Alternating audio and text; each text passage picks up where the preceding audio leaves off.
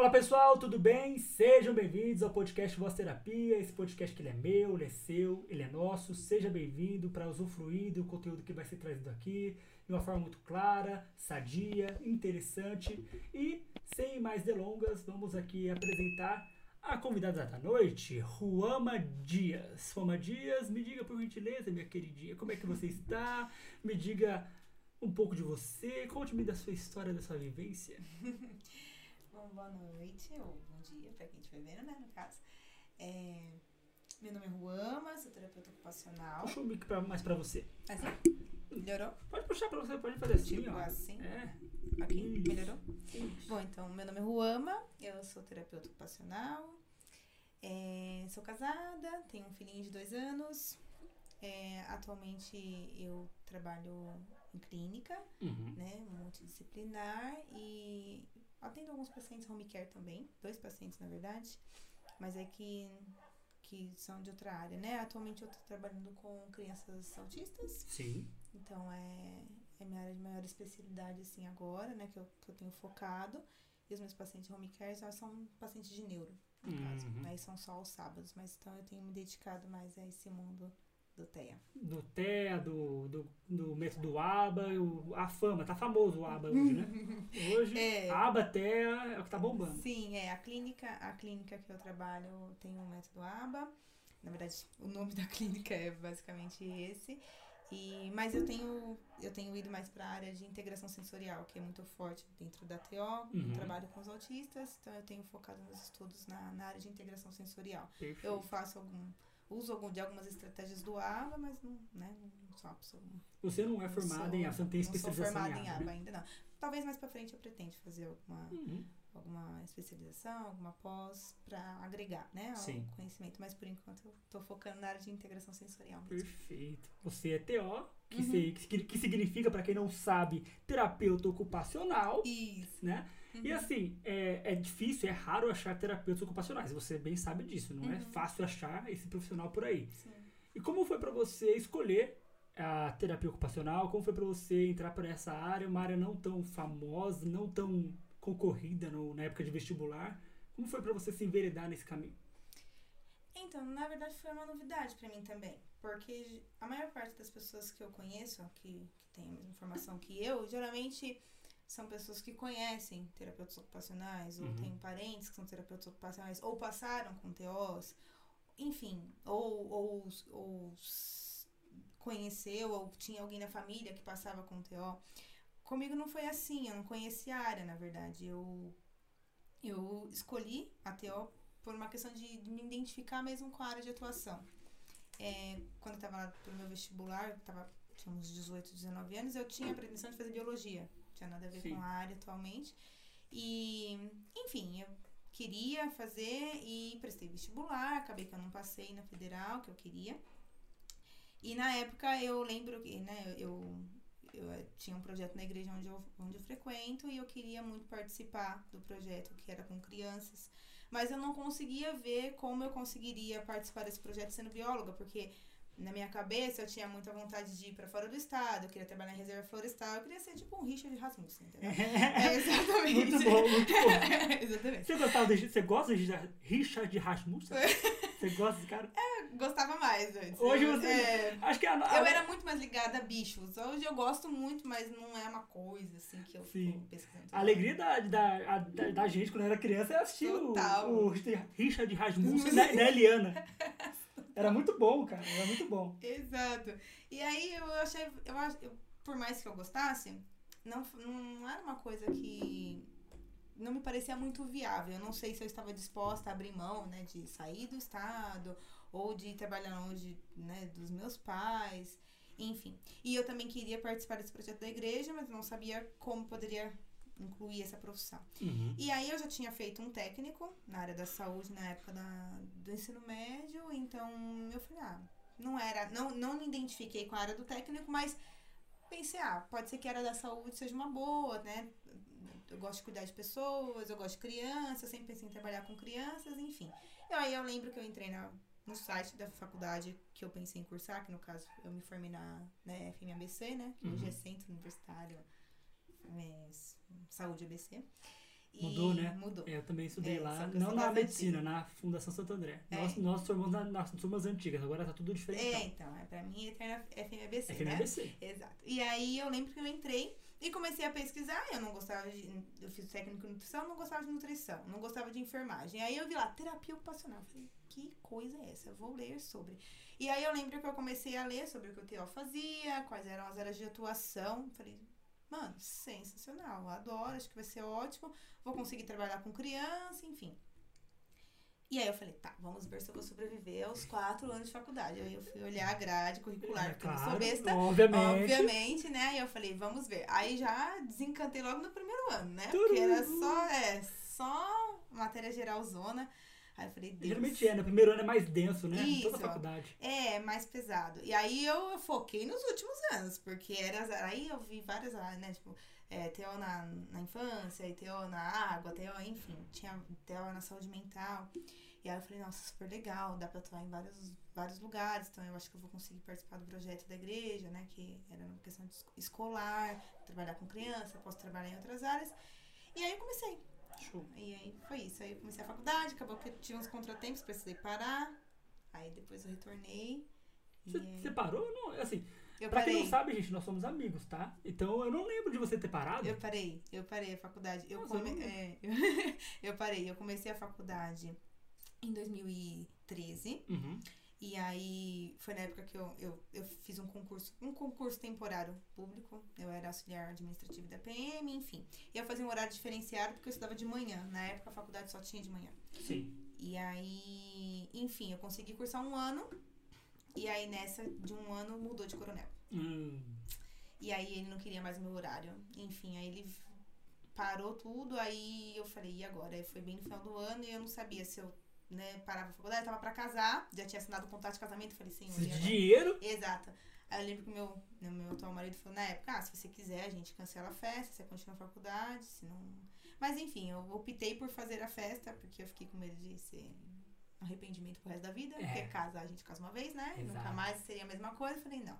Aí eu tranquei, casei, aí depois em 2016 eu voltei. Eu casei em 2015, 2016 eu voltei pra Sim. faculdade. E assim, é, você tava muito engajada na TO, porque geralmente quando as pessoas trancam, elas não costumam voltar, né? Você vo- foi e voltou. Sim, voltei, Né? voltei. É, e é isso, eu fiz um ano, né? Tinha ainda mais três anos pela frente. Aí, ah, então foi essa a questão. Eu tranquei, aí quando eu voltei, já tinha perdido um ano. Eu não podia Perdeu? voltar, é, perdi. Putz, grilo. Foi. Aí o que aconteceu? Eu voltei pro primeiro ano de novo. acredito. Sim. Só que aí eu consegui dispensa de todas as matérias. Só que Graças aí. a É, graças a Deus. Só que aí teve umas mudanças na grade, então eu tive que cursar umas Algumas. duas matérias, isso que eu não tinha feito do primeiro ano. E aí eu fiz, eu ainda fiquei tentando, às vezes, em, em algumas aulas pra retomar, porque eu tinha ficado fora, né? E então eu consegui fazer isso em algumas, a- algumas aulas. E aí depois o segundo ano foi com tudo. Nossa, que bom. Foi, Ah, foi, maravilha. foi ótimo. Show. Sim. E outra pergunta que eu vou te fazer, e muito baseada naquilo que eu te falei sobre a terapia ocupacional não ser tão conhecida, tão é, interessante para as pessoas que entram. Tá. Então as pessoas geralmente não sabem o que faz um TO. Tipo assim, ah, ah, às vezes o pai fala assim, vou levar minha criança no TO. O pai e a mãe fala assim, vou levar a criança no TO. Ele nem sabe o que o TO faz. Não, Eu- Isso é verdade, você tá na clínica, você sabe, né? totalmente. Eu te pergunto então, para elucidar até os pais dos seus pacientes, ou pai de, pa- pai de pacientes que estão assistindo né, esse podcast, o que, que faz um TO, um terapeuta ocupacional? O que, que ele faz? Então, é, é até uma pergunta que é clássica e até um. Nossa, dá até uma angústia quando a gente tem que falar, porque é uma, eu acho que, acho que quem é TO sabe, quem, enfim. Vocês TOs vão saber o que é. A cada esquina a gente tem que falar o que a gente faz, o que é. Mas, assim, mas eu não acho importante falar, porque assim, Sim, é, é uma coisa, como eu disse, pouco dita e precisa ser dita, porque, Sim. por exemplo, o pessoal sabe o que faz um psicólogo, mas porque se tornou, entre aspas, famosa profissão, saúde mental, piriri, pororó, e vai trazendo. E o TO, tanto o TO, algumas, algumas outras como fisioterapeuta, até fono, Uhum. não são tão ditas e Não. acho que por falta de, de dizer que as pessoas precisam saber dessas coisas, Sim, né? sim, exatamente. É, bom, o TO, vamos lá. Eu vou tentar explicar. Vamos lá, vamos resumindo. Vamos tentar resumir, resumir a, a profissão. Digamos que o TO, ele trabalha com o fazer humano. Então vamos lá. Pra fazer o quê? Fazer humano. O, o, a Ah, ocupação. o fazer, o o fazer. ocupar dele. O a ocupação humana. E quando a gente fala ocupação, não é no sentido do- ocupação De torná-lo tempo- ocupado. Não, de tempo ósseo, ao contrário. É de tudo que é realmente o ato de fazer alguma atividade. Sim. Então, a gente trabalha com a reabilitação física e psicossocial desses pacientes ou dos clientes, depende da área que você atuar, que tem, tem que de Ah, cliente, tem que ter Tem, na de psicologia paciente. também, cliente, paciente, eu chamo de paciente. Também não. Isso, geralmente mais na saúde mental a gente chama de cliente. É, e aí, é, então a gente vai, vai trabalhar com essa reabilitação física, psicossocial desses pacientes dentro das atividades do dia a dia. E isso vai em todas as esferas, desde o trabalho até as atividades de vida diária, que, que envolve se vestir, comer, brincar, no caso das crianças. É, aí, então, ou na questão social, então, por exemplo, inserção no ambiente de trabalho, as questões de socialização, como que é o desempenho ocupacional dele naquele momento de socialização, como é Sim. o desempenho ocupacional desse paciente, por exemplo, no trabalho, ele, ele precisa de algumas adaptações, e aí a gente vai trabalhar com isso, a gente vai analisar toda a atividade, todos os pré-requisitos que aquele indivíduo precisa ter para executar aquela atividade em questão, Uhum. e aí a gente vai trabalhar. Se for uma questão física, igual geralmente pacientes de neuro, pós-AVC, TCE, que é né, traumatismo craniano, a gente vai trabalhar com a questão física e cognitiva, estimulação cognitiva. Uhum. E se for questões mais de saúde mental, a gente vai trabalhar também com, com questões é, que de ressignificação de, de alguma coisa. Não, não, não dentro da área do psicólogo, mas dentro da atividade, a gente vai trabalhar, vamos supor, ah, aquele paciente tem um problema com álcool, por Certo. exemplo.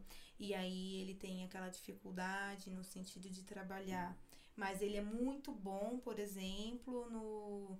Em, enfim, em pintura. Então, Uhum. às vezes, a gente vai usar da atividade que ele é muito bom pra gente pensar numa alternativa. Se aquilo for uma- algo viável para uma, uma geração de renda, por que não para ele ser autônomo? Sim. E a gente vai pensar nisso. Ou então, ah, aquele paciente pintava, mas agora ele, ele sofreu uma lesão na mão e não consegue mais. A gente vai pensar, mas ele quer muito voltar a fazer aquilo. É uma, então Isso. trabalha como uma reabilitação. é uma reabilitação, só que ela vai reabilitar tanto o físico quanto o sócio, Socioemocional. socioemocional, é, ah? Entendi. Então, por exemplo, a- a- o TO vai trabalhar com a habilitação e Uhum. reabilitação de seres humanos no quesito Exato. ocupacional. Sempre isso, exatamente. Sempre focando na autonomia e independência. Uhum. Entende? Então, Sim. assim, nosso foco é o desempenho ocupacional. Sim. como essa pessoa tá realizando as atividades e sempre pensando o quê? No maior desempenho ocupacional possível. Então, dentro das limitações dela, quanto mais independente e autônoma ela for, melhor. Porque a gente pensa o quê? Essa pessoa precisa caminhar sozinha, Exato. porque nem sempre ela vai ter um suporte. Então, Não é dentro das limitações, não, dentro das limitações dela, o nosso papel é esse, é reabilitar, trazer, é, no caso, ai, A habilitação. Hab- não, no caso, trazer autonomia e independência. Perfeito. Desculpa, Nada. É, então, perfeito. Então, o que você quer dizer é que a pessoa que faz o- a terapia ocupacional, ela não vai ficar a vida toda com você. Não. A ideia não. Não, A ideia é que ela eu- se- se é, um a, a ideia. Eu, eu, eu costumo dizer que eu trabalho, eu tento ser um profissional, uma profissional que trabalha para alta. Sim. Não significa que meu paciente vai ter uma alta cedo e nem significa que ele não vai precisar de um acompanhamento comigo por um bom tempo, ou até mesmo na vida adulta. Mas a gente trabalha com metas de curto, longo, médio e longo prazo. Sim, né? perfeito. E essas metas vão mudando e se ajustando de acordo com as novas demandas, porque as nossas demandas mudam, Exatamente. né? É muito parecido com a psicologia, porque é, teve um paciente essa semana que perguntou pra mim, Davi, quando eu vou ter alta? Eu falei, olha, pensando no que nós estamos vivendo hoje, bem provavelmente, daqui a uns seis meses isso pode acontecer. Com quem pode. Pode, Pode. exatamente. Falei, porém, entretanto, todavia, Uhum. tem uma questão aí que é o quê? Você é um ser subjetivo, amiguinho.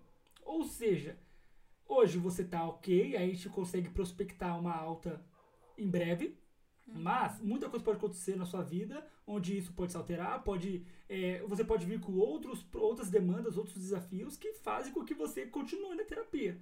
Aí Exatamente. pode ser que esse prazo que eu te dei mude para um prazo mais longo. Sim. Então, é, a ideia é essa, a gente trabalha para alta. Só que às vezes tem paciente que, por exemplo, tá comigo há dois anos. Pô, Davi, você tá segurando o cara? Não necessariamente. Vem outra demanda e a gente vai trabalhar aquela demanda.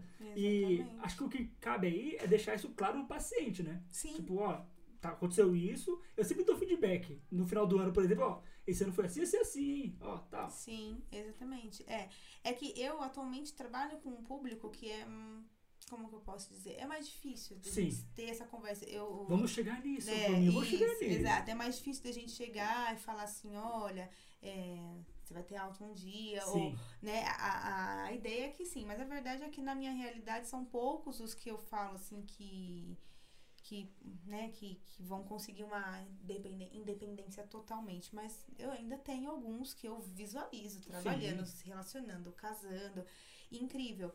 Mas, mas é isso que você falou, as demandas mudam, né? Então, Sim. às vezes, eu não, vamos supor, ah, a criança tem uma demanda, por exemplo, de escolar, por exemplo. sim. Então, a questão da apreensão do lápis.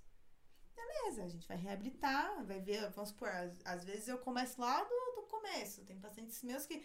Por que, que eu vou ficar trabalhando com ele agora, a questão da apreensão de lápis, se ele mal sustenta o tronco? Exatamente. Você entendeu? Sim. Se eu não trabalho questões posturais, é, é isso, a gente pensa nos pré-requisitos. Se a minha criança ela apresentou um atraso nesse desenvolvimento, se ele, ou um prejuízo, de modo geral, uma questão postural, se para ele é difícil se manter sentado na cadeira, como eu quero que ele escreva? É, Você entendeu? Então, né? então a, a gente, eu vou pensando em metas de curto prazo, a gente vai chegar. Não que a questão da esco- escolar não seja importante, é muito importante, quero deixar claro, tá? não é sim, isso. sim. Mas que às vezes a gente vai fazer isso em paralelo. E tudo depende da idade que meu paciente tá, das demandas que estão, mas vamos supor, ah, eu reabilitei, ele conseguiu agora pegar no lápis corretamente.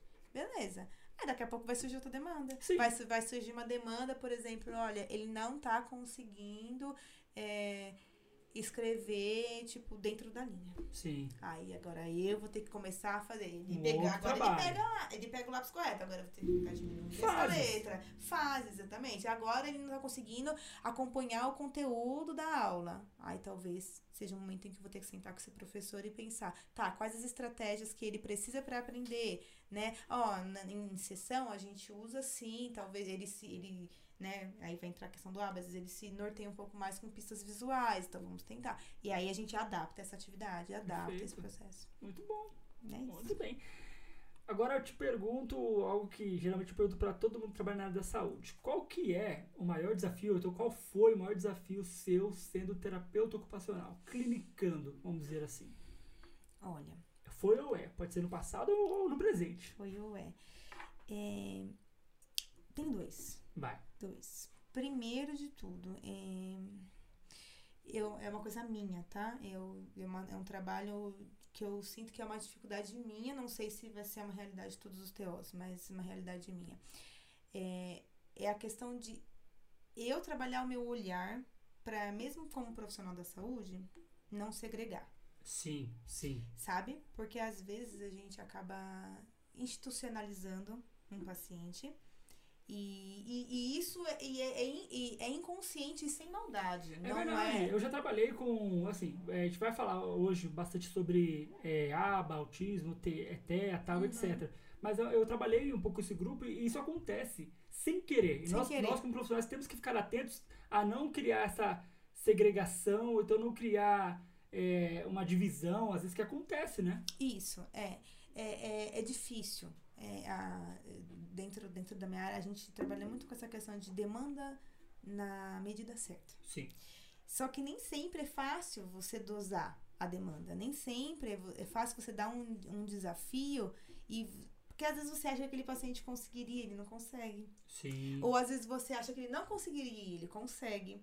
E, e aí acaba que. Você acaba limitando você eles, acaba né? limitando ou subestimando, né? Se é que eu posso dizer assim. Sim. E às vezes, com o tempo de clínica, o tempo de convivência com aquele paciente, a gente acaba, tipo, sabe? Ah, vai. Chutando. ba- Ah, ele é assim, me dá? Não, não.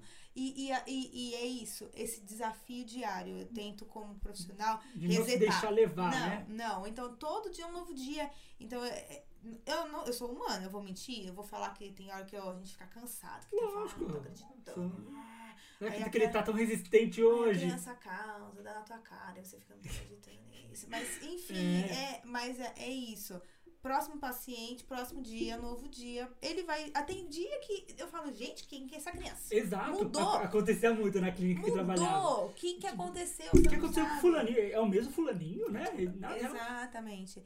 E, mas também a gente, a gente fica feliz quando tem uma mudança boa. Mas quando tem uma mudança ruim, É. a- aí a falta de empatia. Porque a gente não para pra pensar que essa criança tem um outro contexto. É isso que eu tô falando. Às vezes a gente Não é segrega. A contexto gente vê a criança dentro da clínica. Uhum. A gente vê as, a criança- os comportamentos, a gente vê a criança dentro da clínica. Você, muitas vezes, como profissional, fala pra mim, às vezes a gente esquece que essa criança, ela tem os pais em casa Sim. ela tem a escola.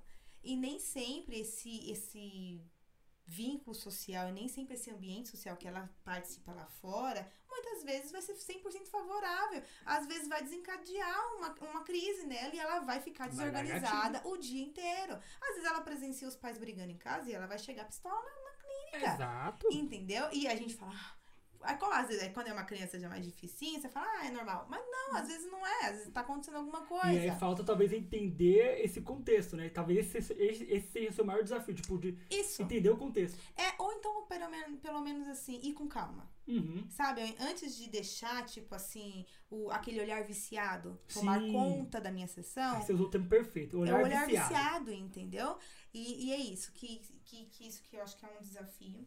E agora, para a questão clínica mesmo, outro desafio que eu tenho enfrentado, que eu tenho visto, né? Acho que quem trabalha mais com adolescentes, que não é meu. Não, tem, não atendi tantos adolescentes, assim, Não é não, tenho público. tantas demandas, não. Mas meus pacientes vão crescer. Um dia vou se tornar adolescentes, né? Estamos aí. Se prepare. É, é aquilo, né? Demandas, meu amigo. É isso, vão crescer. Mas atualmente eu não tenho tantas experiências com adolescentes, mas os que eu tenho, pré-adolescentes, é difícil. Uhum. Pra mim, eu é difícil porque a maior parte dos que são são mais leves, assim, não é leve, né? Que a gente não usa mais esse termo.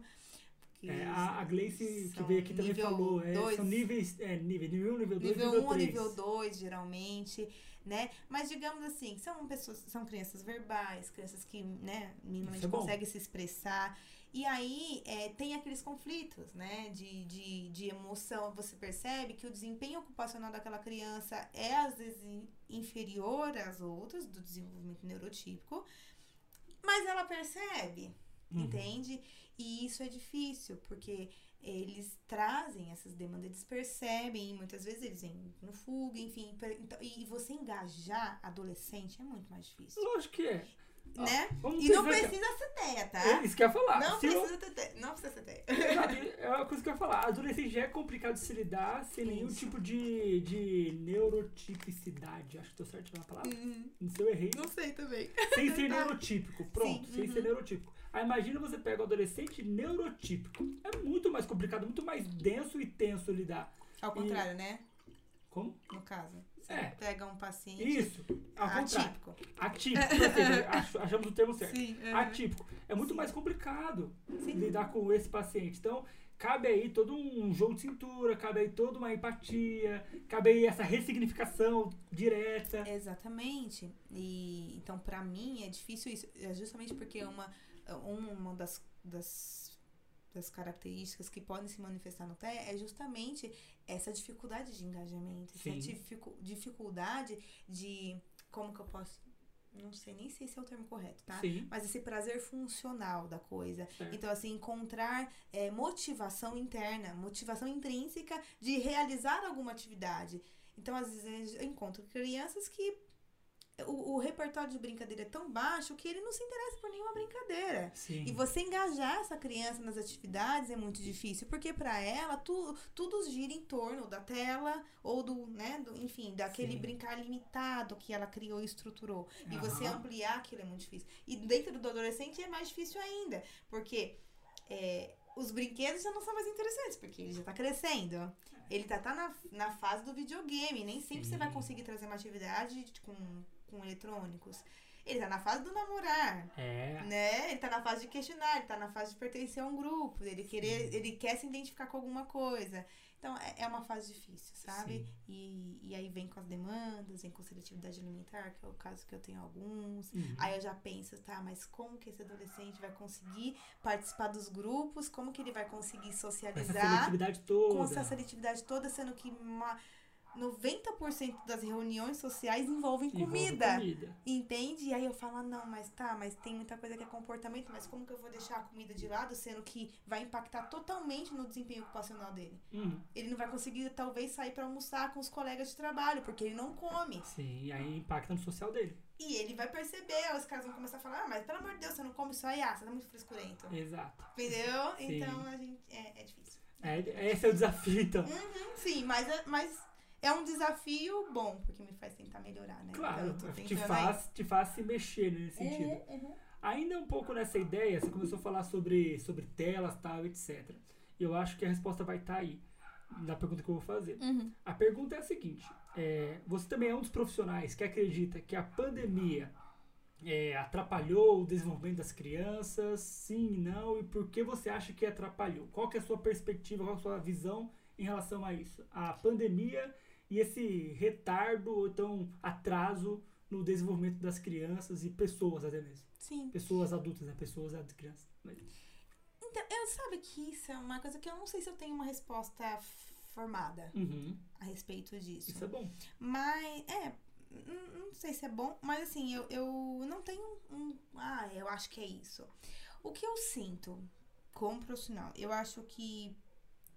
Eu acho que o uso de tela em excesso vem vindo desde antes da pandemia. Desde quando surgiu o celular. Exatamente, né? É, então eu acho que o excesso de, de, de exposição das crianças às telas se dá muito antes da pandemia. Eu acho que ela se intensificou na pandemia. Ainda mais. Sim. Mas, mas não estou falando isso com um olhar de julgamento, porque vamos pensar nos contextos, né? Todo mundo Em quarentenado casa, em casa, né? Tendo que se reorganizar é, socialmente, psicologicamente, enfim, tudo. E aí o trabalho passou a ser dentro de casa. Sim. E aí aquele pai precisa trabalhar. E aí aquela criança Precisa brincar. vai precisar brincar. Mas aquela criança é da geração tela. Sim. Entendeu? É daquela geração que ela tem o, o repertório de brincadeira limitado. Antigamente, os nossos pais, a preocupação deles, vai viver, filho. A Vai preocupação é brincar na trazer rua. pra casa. Era, Meus pais estudando esse era dava de volta isso. pra casa. Antigamente, a preocupação dos pais era tipo assim, nossa, pelo amor tem que correr. Sabe? Porque não se tinha muita televisão. Sim. Era uma coisa. E quando se tinha, as crianças estavam tão acostumadas, era uma questão cultural, todo mundo brincava na rua. Hoje em dia, antes de violência. Não estou falando que tem que deixar a criança na rua, tá? Quero dizer que o contexto mudou, né? A cultura se mudou muito, muita violência, enfim. Então as crianças já vêm de uma geração que é, nasce com o celular na mão, realmente. Então, assim, ela já. Celular, TV, enfim. E aí, quando chega a pandemia, os pais se veem, mano, eu preciso trabalhar. Sim. E aí vai fazer o quê? Ah, o único jeito que a criança fica boazinha, Não cala a boca nela aqui. É, e ela vai assistir. Dá uma tela pra ela. Dá uma tela pra ela. Eu falo isso porque o meu, meu marido foi. Eu não consegui trabalhar muito home office, porque meus pacientes não, não tinham umas demandas pra eu trabalhar online. Alguns sim, outros não. Mas meu marido é TI e ele trabalha de home office, nossa, Facilmente. Em Xangai, Se na bobear, China, ele pode se trabalhar. bobear os dois anos da pandemia. E eu lembro que ele, ele né, analista de suporte, atendia, teve uma vez que ele até deu risada, porque ele falou que a, a moça falou assim, ele falou, ah, você também tem filho? Eu tava escutando ela, ah, menina, aqui fica o dia inteiro, porque só assim. E era criança pequena também, devia ter mais ou menos um aninho, então, enfim, ela precisava trabalhar. Então é isso. Tem, tem os que deixam porque deixa, porque quer a criança quieta, mas também dentro da pandemia teve essa realidade. Então eu acredito que sim, atrasou em alguns aspectos. Por quê? Porque a TV ela tira muita coisa. Uhum. A TV, o celular, ela tira muita coisa. Ela tira essa necessidade, essa troca A troca social. essa troca social, ela tira a necessidade da criança ter que responder alguma coisa. A TV responde, a Dora se- Aventureira responde pra você, pô. Exatamente, a criança não precisa se mexer, chega tudo pronto. Chega a música pronta, chega a cor pronta, chega a história pronta, chega o, o, o bonequinho pronto, é tudo pronto, não é? Até que eles ficam. "Ai, ó." É, eles ficam hipnotizados. Exatamente, fora a questão das luzes, que, que, que É. quem, quem estuda mais sabe sobre isso. Então, assim, não exige muita coisa da criança. Você pode, eu, eu, eu percebo que é, a- às vezes você vê que tem criança que às vezes nem acompanhar a musiquinha acompanha, de tão vidrado que fica. Que mesmo que a música estimule a criança a fazer. Estimule. Ah, mas acho que passa o momento, criança- sabe? Em primeiro momento ela vai estimular, depois é só repetição. É só repetição, exatamente. E aí acaba se tornando uma coisa automatizada. Aí quando a criança vai para a vivência real da coisa, quando a criança vai para a interação social, quando ela vai para a escolinha, que aí ela se vê com músicas, mas que ela tem que fazer alguma coisa, porque só tem o, o estímulo sonoro, não uhum. tem mais o visual. Exato. Aí ela vê o amiguinho cutucando ela e desconcentrando ela. Porque Sim. é verdade, você ser psicólogo sabe. A gente tem vários tipos de atenção. Sim. Aí ela vê que ela não, a atenção concentrada não é mais o suficiente para executar não. aquela atividade. Ela precisa ter atividade, a atenção seletiva. Sim. Ela precisa conseguir focar e excluir os estímulos eh, externos. Perfeito. Não é? Ela precisa ter outras questões. Ela precisa, tipo, não olhar pro passo do amigo e olhar pra professora. Ela precisa tentar ah, copiar a professora. Entendeu? Sim. Enfim, são muitas demandas que a TV acaba tirando. Sim. E aí o cérebro acaba que não tem os estímulos adequados para o desenvolvimento. É, é, a gente se esquece que o cérebro é um órgão vital, não somente para viver, mas ele se desenvolver dentro da. Assim, ele pode fazer muita coisa, né? Tanto que o pessoal fala, os cientistas falam que a gente nem usa um terço, um, ah, não sei a porcentagem, mas não usa 100% do nosso cérebro. E aí Sim. a TV limita mais ainda, né? Exato. Eu não tô. Eu sei o desenvolver que, cognitivo tal, etc, né? Eu sei que pode parecer que fala, ah, mas a meteora, né? Tipo, deve ser alienada. Não, tá, gente? Meu filho assiste TV, tá? Claro. É, não. Não, até porque também eu acho que é aquilo. É, quem, pra quem é viável, pra quem é, faz parte da, da, do contexto e, e é possível, ótimo. Quem quiser, né? Que, que estimule seu filho do jeito que acha que tem que estimular, se quer te quer colocar tela só depois dos dois anos, que coloque, se não quer. Enfim, eu acho que você tem que fazer tudo de acordo com a sua realidade, né? Sim, e do que hum, cabe. E do que cabe, exatamente. Então eu acho que no, quem sou eu para julgar que ah, a criança atrasou, porque, ah, mas gente, dentro da pandemia, né? Tipo, era uma ah, coisa que estruturou todo mundo. Mas, eu, eu mas que eu acredito que, atra que contribuiu para os atrasos de desenvolvimento, eu acredito que sim. Mas sim. por conta do aumento do, da necessidade da tela, não sim. no sentido não de... Não que a tela foi a, a vilã, mas não, o aumento dela. E nem que a pandemia foi a causa do problema de socialização da criança. Não acho, desculpa. Uhum. Pode, eu, de novo, tá?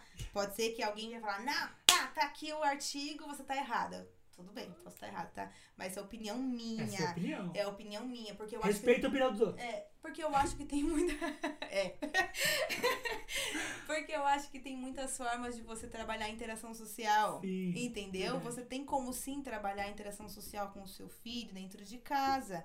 Então, vamos um exemplo, tá? É, é então quer dizer que a criança acamada que tem o cognitivo preservado, ela não sabe socializar, sabe porque ela tá acamada? Sim. Entendeu? A gente tem outras trocas sociais que a gente pode fazer. E outra, é não dividir o brinquedo é, pode ser uma dificuldade de uma criança pequena, qualquer, não é porque ela tá, nasceu na pandemia. Entendeu? Exato. Então eu acho que tem outras trocas. Você consegue fazer um vídeo chamada, que não é a mesma coisa de você ficar no desenho. Você pode ligar pro vovô, você pode ligar pro tio, você pode ligar pro amiguinho, né? Sim. Você pode fazer as trocas ali com, com brincando, brincando com seus pais, as trocas de turno, aí, que é minha vez, sua vez, você pode fazer isso dentro de casa. Perfeito. Então, não sei se. É, vamos entender aqui, vamos entender juntos, tá? E também com o pessoal de casa, que o TO, ele tem um repertório infeliz. A gente não tem, o TO tem. Como assim? Vocês têm um repertório de, de interação, de intervenção enorme.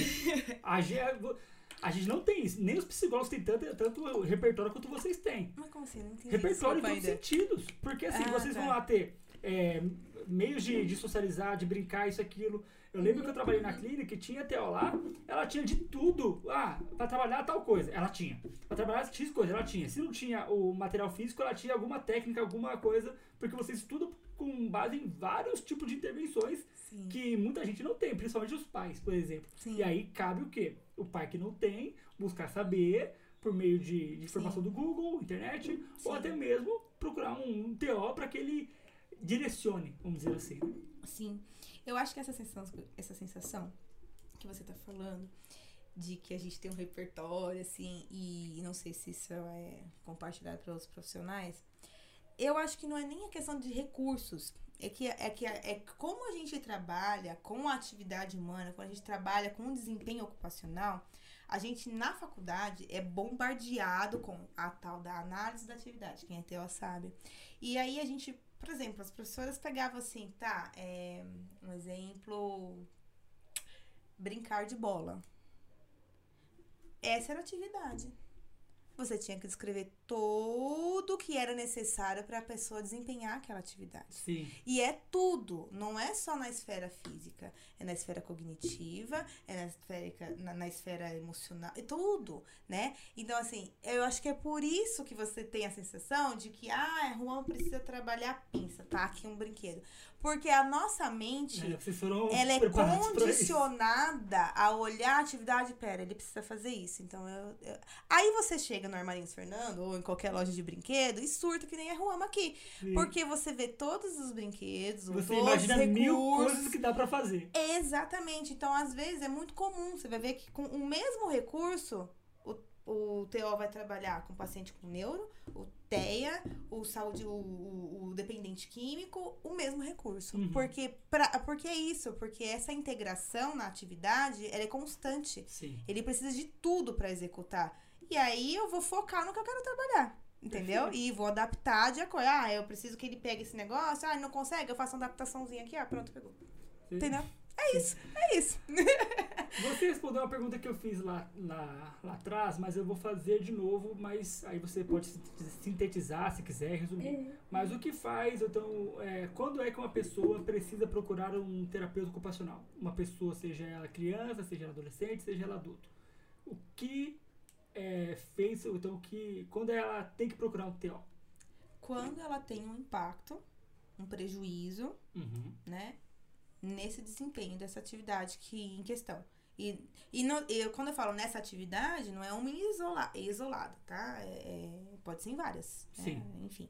Mas quando ele tem um impacto, tem um prejuízo naquele desempenho. Então, vamos supor, se o problema dele for.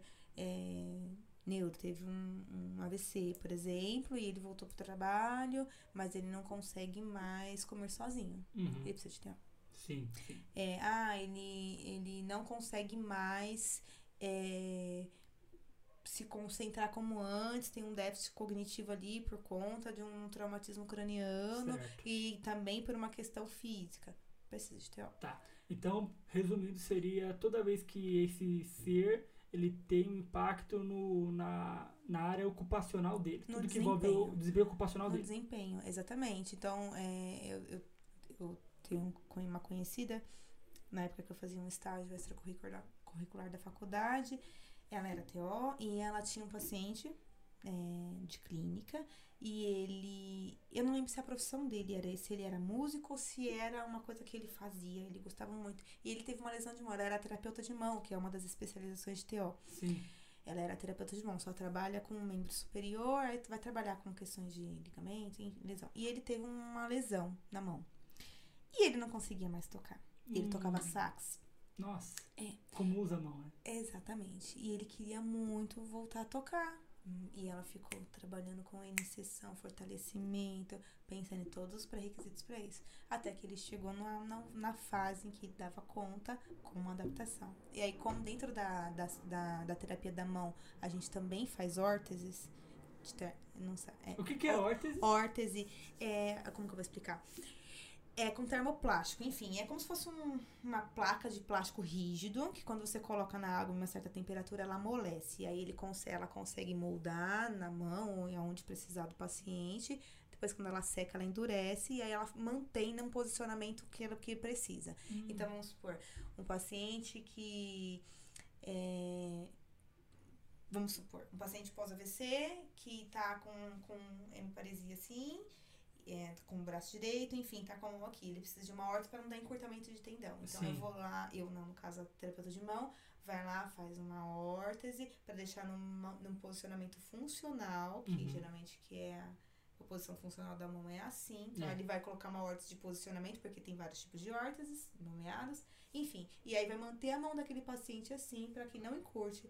Porque a gente pensa o quê? No desempenho ocupacional. Se ele tá com a mão aqui, ele não pega nada. Se ele não pega nada, ele perde a função. Já era. Então ele mantém aqui para que conforme ela vai fazendo exercícios dentro da possibilidade daquele paciente, ele consiga retomar um pouco mais as atividades e ganhe um pouco mais de qualidade de vida, autonomia e É independência. que é isso que a gente busca dentro da saúde física e mental. Que é isso. Exato, Perfeito. exatamente. E aí esse, então, e aí ela fez a adaptação para ele conseguir tocar. Como o dedo dele não ficava no posicionamento que precisava para tocar, ela fez a adaptação E aí ele conseguiu tocar. Que Ela falou que ele, na sessão ele começou a chorar, porque ele ficou super emocionado. Então é isso, ele não pode, poderia não ser, não, poderia não ser a, a profissão dele, mas era algo de grande importância, de significado pra ele. Sim. Era uma coisa que eu caracterizava, era a identidade dele, era tocar, era uma coisa que ele gostava. Era um fazer humano. E aí era atividade e ela foi lá e reabilitou. Muito bom. É Nossa, muito bom Hum. mesmo. Fiquei feliz por ele. Também, também, quando ela contou, ai, que legal. Foi muito legal É, mesmo. e a gente fica assim feliz e orgulhoso por poder participar desses processos. É, é muito recompensador você ver que, que, que, que, a- que aquele, aquele indivíduo conseguiu alcançar alguma coisa que significava, né? Que consegue ter uma qualidade de vida boa com a ajuda do seu trabalho. Assim. Sim. Tem umas, umas moças que eu sigo no Instagram esses dias, ela tava chorando porque Ah, uma criança dela tava fazendo uma coisa que todo mundo falava que não ia acontecer. Já tinha alta e ela viu um vídeo e ela começou a chorar, porque era uma coisa totalmente improvável. Ela não citou, claro, mas provavelmente era alguma questão motora. Era uma criança que tinha umas demandas sensoriais e estava conseguindo desempenhar, participando super bem na- nas atividades esco- na, na escola, nas brincadeiras, participando do recreio também super bem. Ah, que É maravilha. super legal. É, é muito bom esses momentos de superação, é muito legal. E uma outra pergunta que eu tenho é a seguinte: é, geralmente, assim, na sua área também vai ter isso. Tá. Na psicologia, nós é, vivemos e trabalhamos em diversas áreas. Tem hospitalar, tem a forense, tem a, a parental, tem um monte de área que dá pra você se enveredar por aí dentro da psicologia. Imagino que na, fisio, na fisioterapia, ó, tô Uhum. na TO, eu acho que vocês ficam bravos com isso, não ficam? Quando pessoas. É, já fiquei. É, Agora não é, mais. é um tabu. É igual Agora a psicólogo e coach. É. Entendeu? Igual a psicólogo. Quando Ah, fala desculpa, eu sempre achei que coach era psicólogo também. Viu assim, só? Igual. Aí, é, não é? Aí, ó. Ai, gente, Não é coach, é coach, vamos psicólogo, fazer um outro podcast do, da- do, do Davi explicando sobre as diferenciais da psicologia. É. é. Ok. Deixa lá, deixa lá. Amor, amor. Bom. Mas, por exemplo, é, na, na área da, da TO, existem várias áreas que dá pra você, sei lá, se especializar ou aprofundar. Uhum. Quais são essas áreas que dá pra Eita. você es- escolher aí, por exemplo? Eita, eu vou falar as que eu sei, mas pode ser que eu não tenha falado todas, tá? Não tem problema. Mas vamos lá. Tem. Geralmente os grandes grupos é, é reabilitação física e saúde mental. Uhum. Geralmente são esses os polos, assim.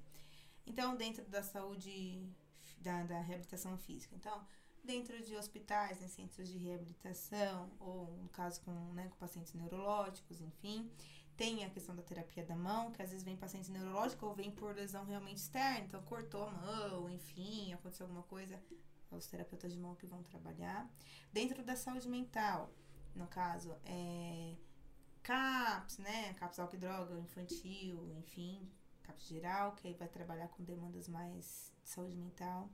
O, o TEA, né? Que ainda, se eu, eu estou, tenho certeza que eu acho que eu não estou enganada, mas ainda se enquadra dentro da saúde mental. Sim. Então, é, ainda, apesar de parecer uma demanda física, ainda apesar de ser uma, de parecer que é uma reabilitação física, mas não, quem tem os que trabalham com autistas ainda estão dentro da saúde mental. Uhum. Então, é, tem essa área, dá para trabalhar com saúde do idoso, então dá para trabalhar em LPI, que no caso seria instituições de longa permanência, né, os- Uhum. os asilos, né, casa de repouso.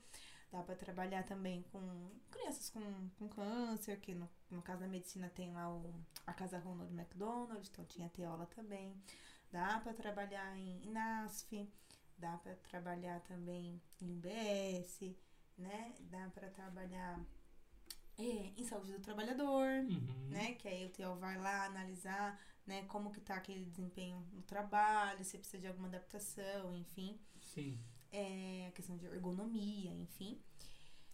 E eu acho que é isso. Será que eu esqueci Foi alguma área? áreas aí. É, Ah. dá pra trabalhar na, em neonatal, com, né, com estimulação precoce. Então, dá, desde, você, pode, você pode acompanhar aquele recém-nascido que, que nasceu com alguma síndrome, que nasceu prematuro, enfim. Você pode trabalhar dentro da, da UTI. Quando eu fiz estágio no extracurricular no Einstein, as TOs iam. Então, elas iam na, na UTI neonatal, elas iam no, no setor de, de internação das crianças com câncer, ou, ou enfim, Hum. nos ambulatórios. A gente, a, gente, a gente ficava no centro de reabilitação do Einstein, mas elas subiam para os leitos, então era uma área ampla e vinham pacientes também para ser atendidos, enfim. Sim. Você falou do Einstein, vai fazer eu perguntar. O que, que você fez no Einstein nesse estágio?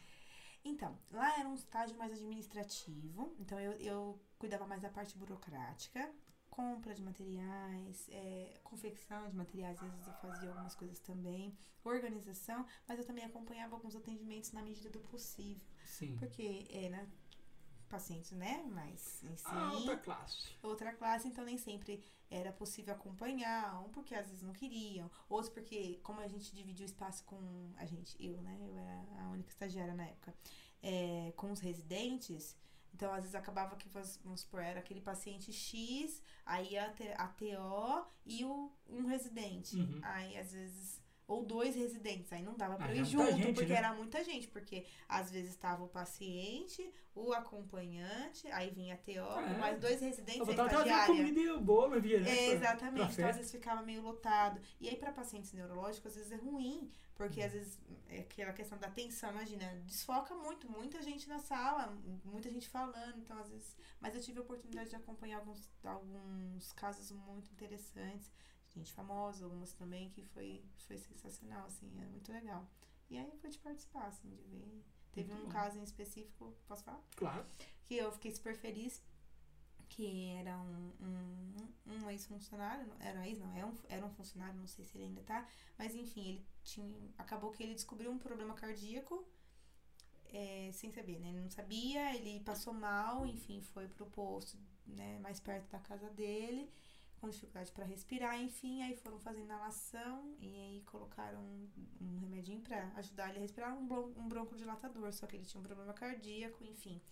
E aí ele evoluiu com, com quadro de parada cardíaca, enfim. Aí deu várias complicações e acabou que ele precisou amputar os dedos da mão. É, Ah, então, precisou amputar os dedos da mão, das duas, se eu não me engano, acho que só não sei se foram todos os dedos, mas comprometeu bastante. E o pé também, ele precisou tirar um, um pedaço do pé, enfim, e do outro, acho que alguns dedos. E aí foi muito difícil porque ele tinha um filho pequeno, é, ele tinha. A mulher estava grávida, aí o filho na época ficou doente e ele internado, aí ele começou. Nossa, ele foi triste porque ele começou a Começou ficar a somatizar, depressivo. né? Ele começou a ficar depressivo e a gente chegava, ele quase não falava, não dava nem pra escutar a voz dele, mas os psicólogos estavam fazendo um trabalho bem legal com ele.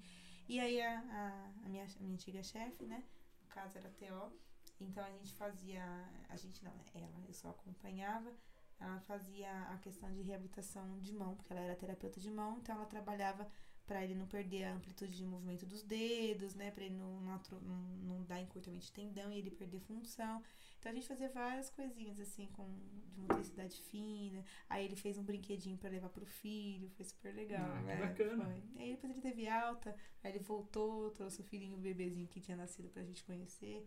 Então foi um caso de superação, assim, mas foi um, um dos que me chamou a atenção. Mas Ah, tem que os outros. bacana. Show. Uhum, E hoje, como TO, você falou que trabalhei com o público TEA, uhum. Mas eu quero saber um pouco mais. Você só atende TEA ou todos os públicos? Como é que você.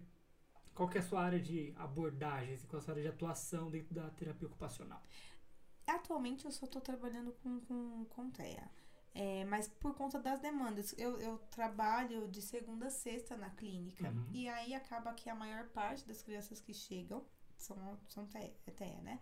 É, mas eu já atendi outras crianças que, né, quando eu era de outras clínicas também, que não eram TEA. Já, já atendi crianças com demandas de TDAH, TOC.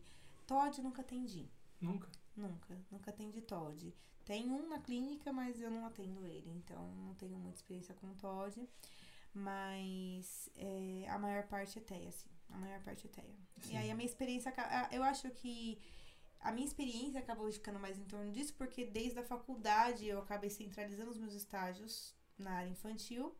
E na área infantil as demandas maiores eram, eram autistas. Uhum. Então aí acabou que eu me mantive aí nessa área. Sim. Até Você- escolher. Até te escolheu, né? É, literalmente. Você falou que já atendeu crianças sem, é, sem ser crianças que têm TEA, Uhum. que são TEA. E me, em termos gerais, me explica qual a diferença é, de, de, de abordagem, de, de tratamento para uma criança que precisa de um terapeuta ocupacional, mas essa criança não é TEA e qual que é a demanda ou necessidade de crianças com TEA ou crianças TEA em relação ao terapeuta ocupacional. Às vezes de um para outro e em termos gerais, como é o tipo de abordagem para cada um deles? Vamos lá. É, é difícil de explicar assim, porque às vezes a mesma demanda que uma criança neurotípica apresenta, o TEA vai apresentar. Uhum. E não tem a ver porque ele é TEA. Sim. Às vezes tem a ver porque ele tem dificuldade naquela área. Então, por exemplo, é, às vezes vão vir, vai vir crianças que vai ter dificuldades de questões de atenção sustentada, atenção concentrada, que é, é no caso, ou se concentrar, permanecer numa atividade por um, um período, ou é, se manter numa atividade que requer repetições constantes. Vamos supor um, um jogo, por exemplo, né? Que toda Sim. hora tem que jogar o dadinho e passar. E, né? É uma atividade que você tem que fazer isso várias vezes. Sim. E para uma criança que tem dificuldade atencional e está independente se até ou não, é difícil. Então pode ser que isso seja uma demanda do neurotípico e do atípico. Pode ser que não, não, não, não, não seja necessariamente do autista. É, o que, que é que eu sinto que tem diferença quando eu vou atender o TEA? Quando é, é, realmente a, esse desempenho ocupacional em diversas áreas. Então não é nenhuma coisa específica. O que eu tô falando com base nos pacientes que eu Nos atendo seus. hoje, tá? Sim. É, e tudo vai depender do nível de suporte que ele precisa. Se for o nível 1, às vezes ele vai ser mais tranquilo numa área, depois numa outra ele vai ser mais, mais difícil. Enfim, é, se eu estiver dando muita. Ou Você tá você bem. avisa. Tá bem. É, então, por exemplo, o que eu sinto que é diferente? Às vezes os pacientes com TEA chegam é, deixando de apresentar alguns desempenho que não necessariamente é porque ele é TEA, mas por uma questão de comportamento e por uma questão, às vezes, familiar. Sim, perfeito. Agora você está colocando uma coisa muito interessante. Uhum. Que muitas das vezes a criança TEA, ela vem com, da, com dado comportamento que muitas das vezes é julgado porque ele é TEA. E não necessariamente é porque ele é TEA, porque alguma situação disfuncional dentro da vida dele está afetando, mas os pais é, o julgam, é, julgam aquela situação porque ah, é porque ele, ele é autista, é porque ele é isso e aquilo. Uhum. Esse é um problema. Isso é um problema, isso é um problema. Porque é, é nem sempre o comportamento que aquela criança tá tendo é porque ela é autista. Uhum, Às vezes é porque ela é criança, exato. né? E, e é o problema da rotulação, É, né? da rotulação, exatamente. É o que, eu, que a gente que eu brinco, né? Que parece que ah, o cérebro da criança típica, ele precisa, ah, não, porque ele não tá maduro. Ah, não, porque. Ah, mas porque a região frontal ainda não tá pronta. o lobo pra- frontal não é, tá não pronto. tá ainda pronta pra, pra lidar com a frustração. Então, ah, vamos ter. Mas a do TEA tá, né? A do TEA veio pronta, entendeu? A do TEA veio totalmente. Entendeu? Sim, Não faz algumas coisas muito sentido pra mim. sim. Mas é aquilo, é o olhar viciado do profissional. Porque, Uhum. assim, eu, eu, eu até brinquei com uma colega que o meu filho, né, eu fico acompanhando o desenvolvimento dele, enfim. é, é, pode ser que um dia descubra que ele é um TEA nível 1? Pode. A princípio, ele tá dentro do desenvolvimento que eu, que eu, que eu acredito. Comum. Que comum, né? Dentro do desenvolvimento típico. Mas pode ser, porque os TEAs nível 1 passam. Uhum, Eles passam fácil. Porque é muito próximo da linha de desenvolvimento. sim. É, é coisa sutil. Você vai perceber. Sabe onde você vai perceber? Você vai numa escola. É. Você vai perceber no trabalho. São as crianças que. que enfim, enfim. Não vou devagar. É fácil de passar. Então eu sei que pode ser. Mas, vamos, meu filho é neurotípico. Então, às vezes, a birrinha que ele tá fazendo ali é normal, é de criança. Uhum. Mas o meu paciente não pode. Entendeu? Uhum. É, e, e não, e não tô falando que a gente tem que reforçar, tá? Não tô falando que você tem que falar, não, faz birra, mas não é isso. O que eu quero dizer é que às vezes a gente também tem que saber o que esperar. Sim. É uma criança. Então, é óbvio que se você tá tirando uma coisa que ela quer, óbvio que ela vai ficar brava, né? Se, você, se ela tá no parquinho e você tá falando que ela tem que entrar, você não quer que ela chore? É, Entendeu? sim. É, não faz- e- e por uma criança que não tá pronta para lidar com a frustração, não tá pronta para é, é você é a ponte de suporte naquele momento, né? É, enfim, mas en- então voltando ao assunto da questão do dos pais, Às vezes eu vejo que às vezes a criança vem com demandas que não são por conta do, do autista. Então, por exemplo, eu tenho, desculpa, eu tenho pacientes que é, eles chegam na minha sala, tem que tirar o sapato pra entrar, porque é tatame. Certo. Aí eles chegam e ficam assim, ó. É por questão motora? Não. É porque ele não consegue tirar o sapato? Não. É porque ou ele não foi estimulado, porque A foi tirar. tudo feito pra ele, porque ah, pra ele não. Ele faz. "Ah", tal. Entende? Entendi. Acontecia Entendeu? muito na É clínica que eu trabalhava. acontece. Dava um chorinho, assim. Olha o que acontecia na clínica que eu trabalhava. É, a- a- tinha recepção e as nossas salas ficavam depois de um corredor e tinha um banheiro e depois as nossas salas. Uhum. Os pais das crianças que tinham TEA, das crianças autistas, elas, ela, esses pais, eles ouviam qualquer chorinho e ia na porta da sala. Sim. Como a gente queria morrer porque assim, Sim. essa birra é normal, esse chorinho é normal. Pra quê? Porque ela vai se frustrar. Sim. Ah, mas faz aí. A gente dava muita autonomia, tipo, faz aí. Sim. Vai, vamos ver. exato. Mas aí não, os pais ouviam na recepção, às vezes fingiam ir no banheiro, porque, ah, tem que passar pela recepção pra ir no banheiro, Sim. e ia pra sala.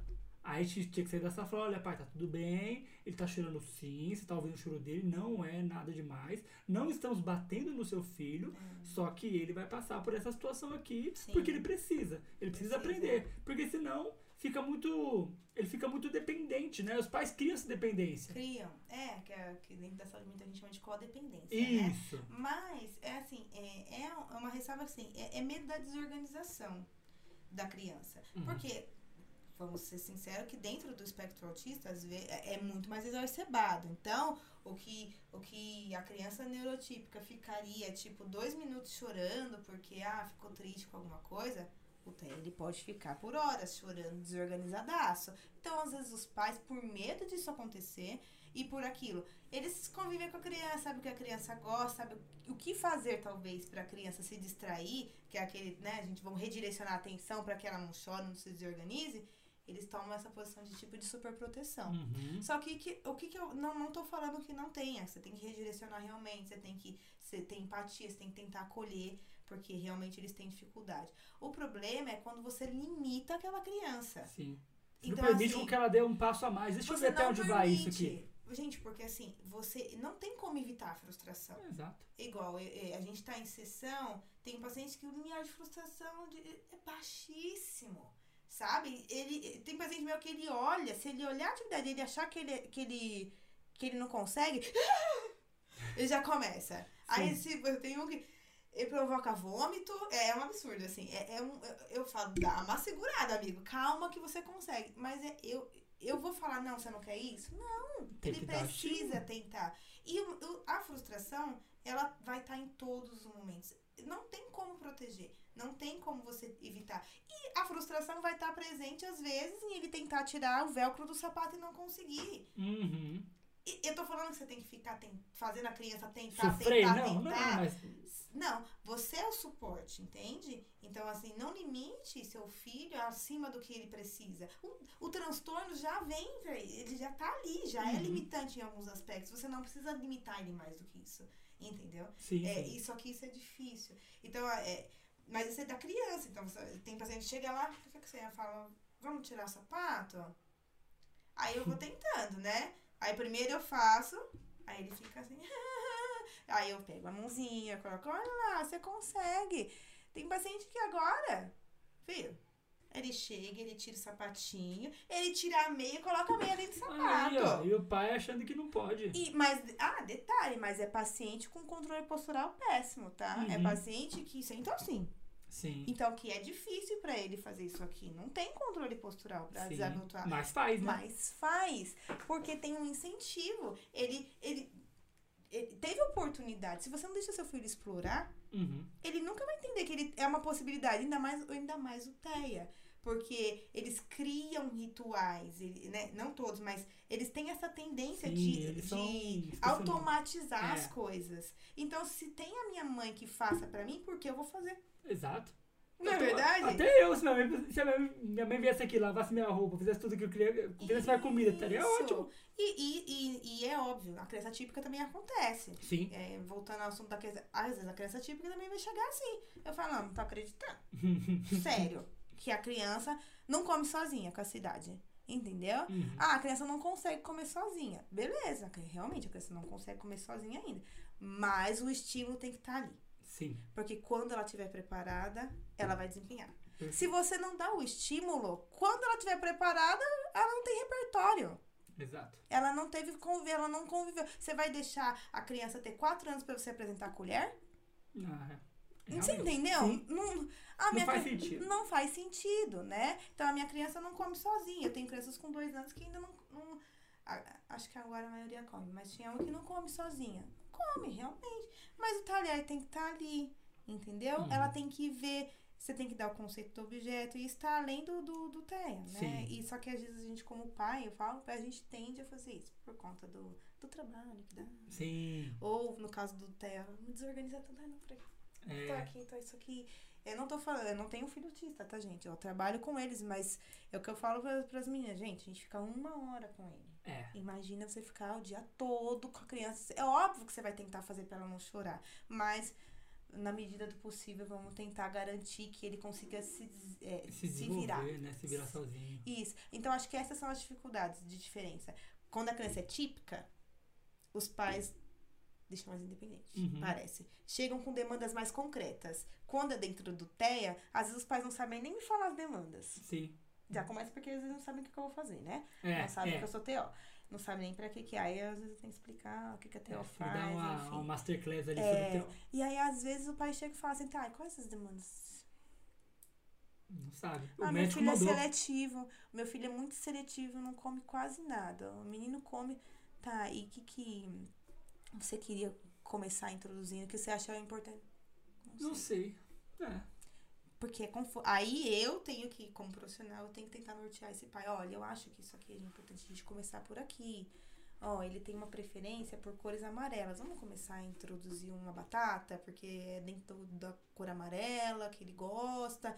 Então a gente tenta aí, depois a gente vai ampliando. Uhum. Então a gente faz isso, sabe? Mas Perfeito. É isso aí. E quais as demandas mais recorrentes, assim, mais costumeiras dentro do, do TEA que você tem recebido? As mais recorrentes. As mais recorrentes. É. é, eu não, eu não, eu não sou formada em integração sensorial, tá? Eu Uhum. estudo atualmente, eu tô focando minha área de atuação é, em estudar integração sensorial, porque eu, eu pretendo fazer a certificação internacional. E aí sim eu vou poder aplicar a integração sensorial.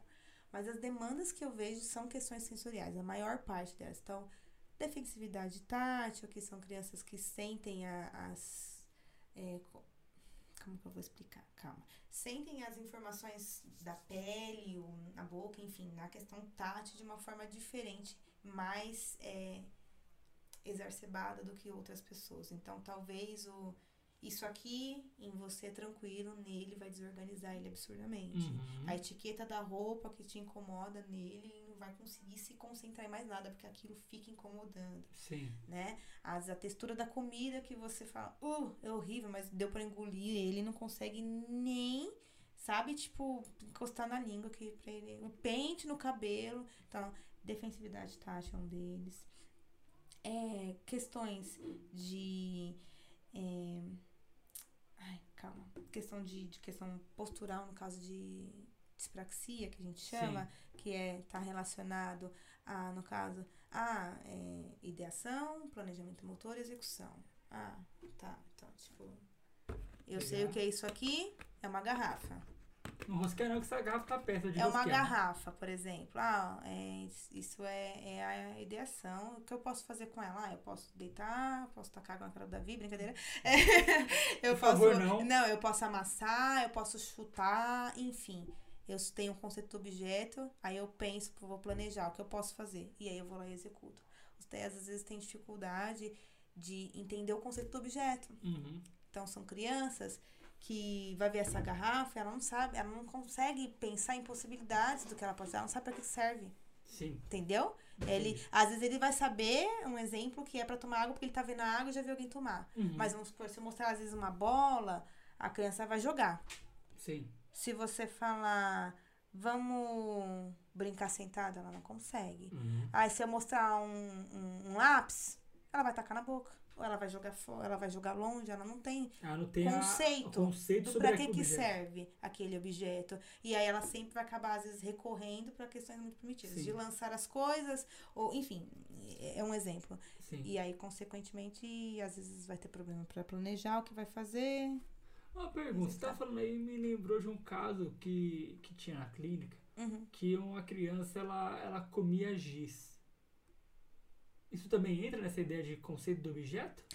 Entra e pode ser por várias coisas. Pode ser por não saber exatamente. Então, é uma questão de, de, de, de praxis. Então, às vezes, ela não tem o conceito do objeto, não sabe como planejar usar, e, consequentemente, ela não vai conseguir executar nem o que porque ela não planejou nada, não Uhum. sabe para que serve. Pode ser por uma questão de deficiência intelectual grave, e aí Uhum. acontece também, não necessariamente tá dentro do TEA, né? Pode ser por uma questão de que eles chamam, às vezes, de. É, ai, eu esqueci a sigla. É, eu não sei, eu, acho que é, não- é, a sigla é feia, pica, mas eu não sei o que significa. É, Se você, se você não tivesse dito, eu nem tinha atenção. Enfim, eu não sei o que significa exatamente, mas é como. Não é porque malácia? Não, não. Não? Não, pica-malácia é aquela na gestação que. Não é? Que tem É, vontade ah. de comer coisas ab- absurdas. Certo, então não O, é. a, a- esse transtorno, ele, a criança coloca tudo na boca, independente do que é, seja comestível ou não. Certo. Então pode ser que às vezes esteja presente. É, A minha área sensorial é absurda, né? Tem muita coisa. Pode Muita ser coisa. por uma busca proprioceptiva. Então, a- às vezes a criança, por exemplo, é, tem uma defensividade tátil e aí ela, ela aumenta a entrada proprioceptiva para poder inibir a questão tátil. Uhum. Porque. Ah, eu vou começar a falar devagar aqui, mas enfim. É, dentro do tratamento de defensividade tátil, a gente usa alguns protocolos de trabalho a questão vestibular, que é a questão do labirinto, e proprioceptiva, movimentação ativa do corpo, contração e flexão de, de flexão e extensão de musculatura, enfim. Uhum. E esses, esses, esses estímulos meio que inibem a questão tátil. Uhum. Então, a criança que tem defensividade tátil, por exemplo, às vezes ela pode fazer sobreuso da propriocepção para poder o corpo dela, o cérebro dela faz sobreuso de alguma atividade ou de uma informação proprioceptiva, morder, fazer muita força para poder inibir a questão tátil, poder ela conseguir minimamente sobreviver, digamos assim. Então, pode ser isso também, pode, pode ser muita coisa. Pode ser muita coisa. Tem- Mas não necessariamente. Mas digamos que, que sim, pode ser uma possibilidade de não saber para que que serve o giz, então ela vai enfiar na boca. Uhum. Não é isso. Ela vai Certo. comer. Eu tenho uma paciente que é difícil nesse sentido. Mas ela a gente acha que não é só uma questão de, de, de autismo. A gente acha que tem outras coisas associadas também. Porque ela tem. Eu desconfio de uma questão generalizada, assim, né? Ou um DI, ou, ou realmente algum. O que, que é DI? É deficiência intelectual. É porque eu, eu, assim, Desculpa, desculpa. Até, eu até sei, mas às vezes o pessoal não sabe o É, que é DI. isso, a deficiência intelectual. Então, às vezes, a gente desconfia de uma deficiência intelectual grave, que aí faz com que, às vezes, ela não consiga realmente ter, o conceito do, do, do ambiente. Ela, ela é- é- até, pra, até pra andar, ela é difícil. Ela anda assim, é um perigo. Sim. Eu não consigo. é, A, minha, a- a sala que a gente atende é cheia de tatame e colchonete. Eu morro de medo de atender lá. Sim. Porque ela é tipo de paciente que ela, ela sobe, ela se joga. Agora ela parou de fazer isso. Mas ela, ela subia e se jogava, aí ela cai, ela tropeça, tem dificuldade proprioceptiva absurda. Então, controle postural é muito ruim. Ela, ela, ela é bem Não tem certo equilíbrio. Não, não tem. Então, e ela é uma das pacientes que é isso. Tudo que se apresenta, ela taca na boca. Ou ela só chacoalha, é isso que eu te falei, o, o repertório. Ou ela só chacoalha, ou ela molha, coloca na boca. Uhum. Não, não explora, ela não tem uma exploração da, da atividade, do, do, do brinquedo de uma forma Entendi. mais ampla. A gente estava falando sobre os pais sobreprotegerem, é, colocarem é, essa ideia de, ah, ele é TEA, então é, é por isso que ele é assim e tudo mais. Agora vamos pensar em como é que os pais podem colaborar no desenvolvimento. Como é que você vê os pais colaborando? O que, que, que eles podem fazer para colaborar no desenvolvimento da- das crianças? De modo geral, Ah, vamos pensar no TEA primeiro, então. Ah, vamos pensar só no TEA, nesse primeiro momento. De modo geral, acho que a psicóloga que infantil já veio aqui já falou bastante sobre isso, mas vamos Sim. pensar no. dentro do TEA, Isso. vamos pensar. Primeiro de tudo, Crianças, brinca com seu filho. Uhum. Porque a principal atividade, a principal ocupação da criança é brincar. Uhum. É por meio dela que ela vai aprender a fazer as coisas. Sim. Então, se a criança ela não brinca, ela consequentemente vai ter um prejuízo na aprendizagem. É porque a atividade da criança é o, É o brincar. brincar. É o brincar. É o né? brincar. Não tem Pessoal- outra. O pessoal às vezes acha que ah, a TO só brinca. Realmente, eu brinco, porque é a atividade dele. Mas eu brinco com propósito. Exato. É uma das coisas que passa psicólogo infantil. Quando tá lá, e aí eu até. Quando eu atendo criança, eu, eu não tenho tantos pacientes infantis, eu tenho dois, para ser mais exato. E eu estou tentando não mais atender. Eu falei até pra, pra moça da clínica, "Ah, não coloca mais ninguém, criança, porque eu não tenho aptidão. Eu atendo, eu dou meu melhor, eu acho que eu dou o melhor, porque senão os pais tinham tirado da, do atendimento. Só que eles vão pra, pro, pra sessão e aí eu falo, olha pai, é seguinte, o seu filho vai entrar aqui, vai falar que brincou. Eu falei, é verdade. É verdade. ele brincou. Ele brincou, mas eu brinquei Uhum. e eu falei, e mais, eu fiz mais que ele, hein? Eu, falei, eu brinquei e fiquei observando em tudo que acontece na brincadeira dele, porque o Sim. brincar é o lúdico e eu vou ter que usar isso pra, ao meu favor, Sim. a terapia. Então, se você vai perguntar pro seu filho assim, ah, viu o que você fez hoje? Brincou? Ele Brincou. é verdade. Eu não. Eu falei, eu não, eu não brinquei não. Uhum. É, Então, mais ou É. menos isso. Mas excelente quando ele fala que ele brincou. Sim. Porque sinal que ele fez, ele, ele, ele fez sem nem perceber. Uhum. E isso é. Eu tenho, tive, tenho um, um paciente meu que eu- ele tava bravo com, com o mundo. Com- Tava revoltado. Tava revoltada. Aí eu fui, a gente foi trocar de unidade. E aí eu fui falando assim, olha, mas aqui não sei o quê, porque olha, amanhã não te atendo. Você não me atende. Aí eu, eu te atendo sim. mas por que que ele quis dizer que eu não atendo? Porque eu atendo numa sala que pra eles é parque. Uhum. Então, na cabeça das crianças, eles vão brincar. E ótimo, porque é isso mesmo que eu quero. Eu quero que eles me vejam como parceira de brincadeira. Eu não quero que eles me vejam como a, a terapeuta chata que fica impondo as coisas pra ele. Porque é é isso. Se não tem vínculo, ela não vai fazer nada com você. Esquece. Se você não tem vínculo com aquela criança, ela não vai fazer. Exato. Eu Se fico ela- feliz quando eles vêm correndo, por exemplo, pra, pra sala. Eu fico. Tem, eu, tenho, eu tenho um paciente que ele é muito bom. É, ele chega e já entra na sala. Nem espera. Falei, ótimo, não, tem, não tendo ninguém, não atrapalhando ninguém, vai embora. Vai lá, É já vai pegando os brinquedos e tal. É isso.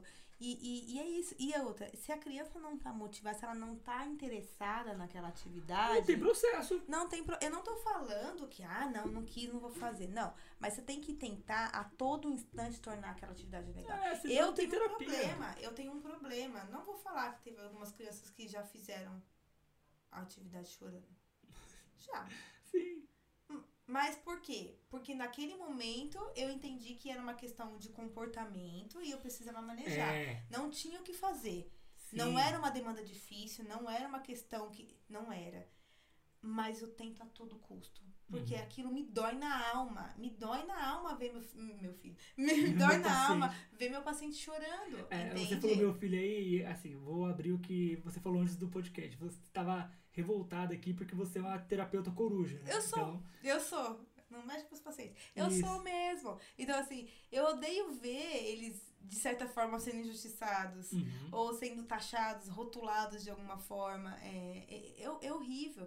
E, e, e, e ver eles em sofrimento é muito difícil. Principalmente em coisas que deveriam ser legais. Me dói na alma ver uma criança que não gosta de brincar.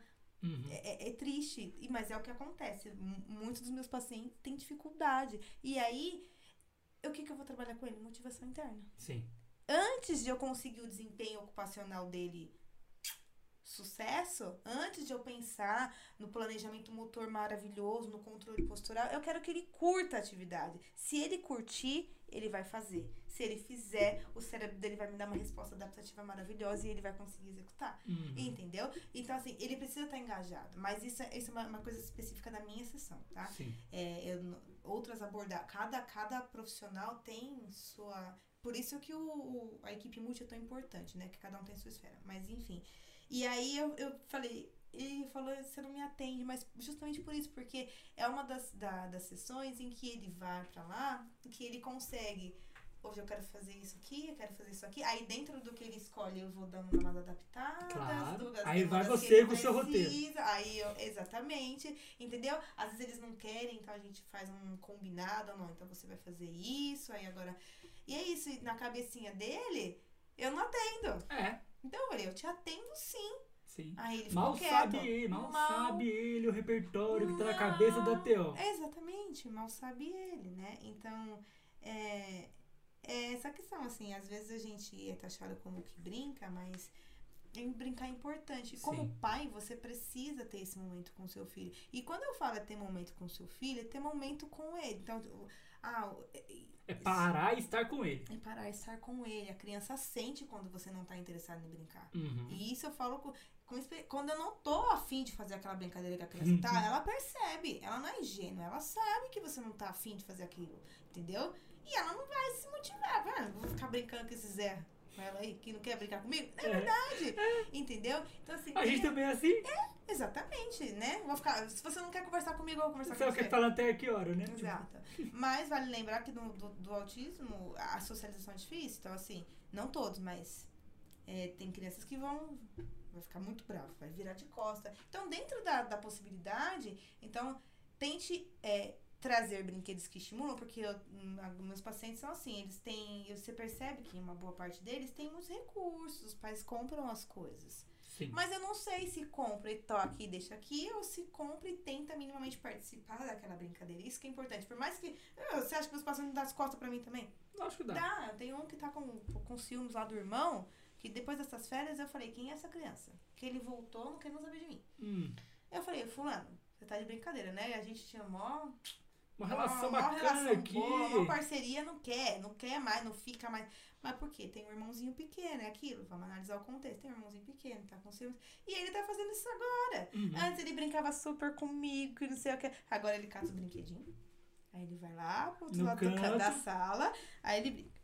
Aí eu chego, ai, fulana. Ah, chato, nossa, eles devem me odiar. Aí eu falo, e aí que você tá vendo? Ele. Então, assim, mas eu tô ali, eu tô tentando Ó, tem que insistir, né? Sim. Não desista. Então, assim, desliga a TV. Desliga a TV e vai brincar. Entre você e a TV, o seu filho vai preferir a TV. O que eu quero dizer é que talvez o seu filho não tenha capacidade de excluir a TV e ficar brincando com você. sim, sim. Talvez ele não tenha essa capacidade de. Sim, na- ele na não tem é, essa, essa, Essa não- habilidade. isso, sabe? É.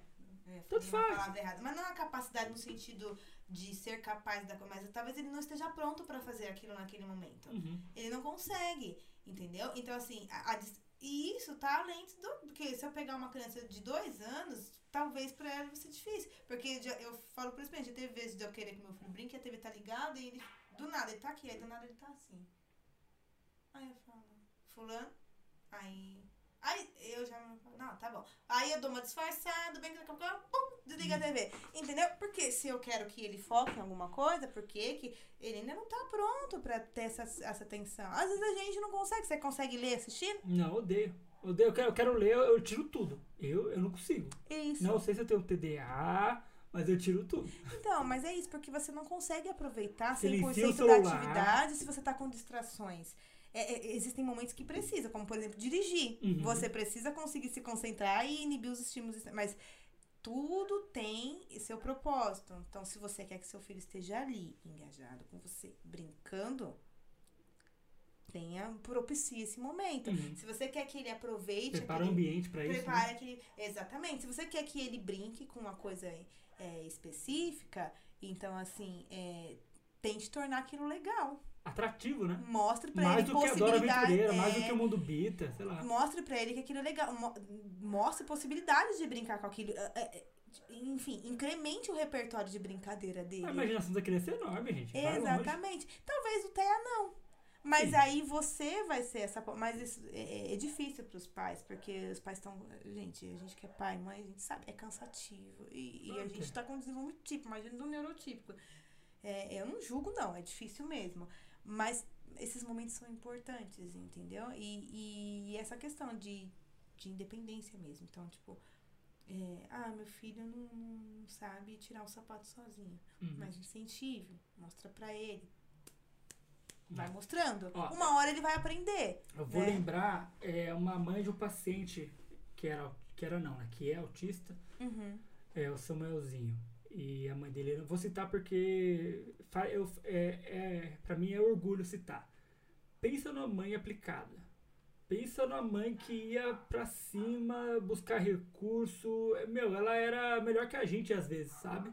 Como, como terapeuta, Sim. não na graduação, no caso, mas com as intervenções. Ela tinha tudo na casa dela. Bonitinho. Ela colocava. É, sensorial, qual é o nome? Recurso sensorial. Recursos sensoriais, tipo, a rodo. Eu falei, meu, essa criança, é, ele, é, ele é autista, tal, o Samuelzinho, mas como ele era bem desenrolado e desenvolvido por conta da mãe dele. Porque ela ia, ela mandava pra mim vídeo, manda- ela tem até um Instagram onde ela fala disso, né? É que eu não vou lembrar o nome agora, mas ela coloca lá a vivência dela com o filho dela. E, meu, ela tem trabalho, ela é autônoma, ela corre pra lá pra cá, mas ela, a, a prioridade dela é o filho dela. Ela não é essas mães, é, é, é, como se fala, podadoras, ou então é, limitadoras. Ah, não, ele, é até, coitado. Não, ela deixa ele lá, ela vai e desenrola com ele Sim. e, e vai embora. E, e pra mim era, o- era orgulho, ele foi meu paciente por um tempo. E assim eu ficava muito feliz, porque ele vinha. A gente fala, né?